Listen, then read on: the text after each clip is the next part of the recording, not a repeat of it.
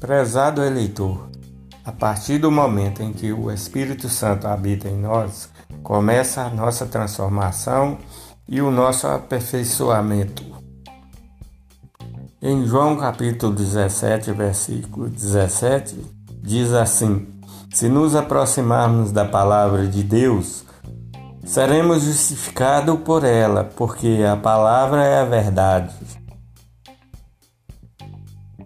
A democracia é o poder do povo, é a voz do povo, é a, e a voz do povo é a voz de Deus.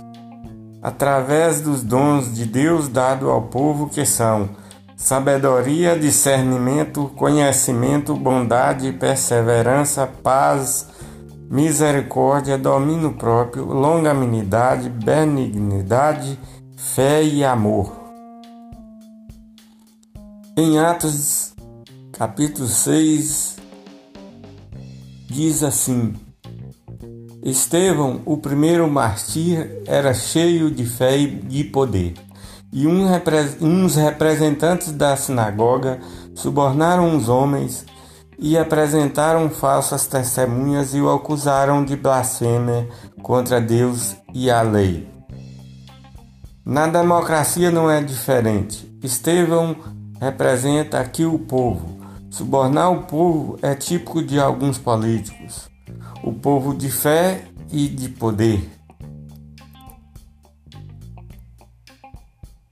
Não faça barganha do seu voto. Voto vendido elege bandido. É durante a campanha política que ocorre a prática do suborno.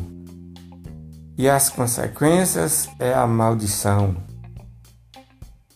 Em Apocalipse 17, versículo 17, diz assim: Deus permite que o governante seja de acordo com os intentos dos homens, que os desprezaram até que sua palavra se cumpra.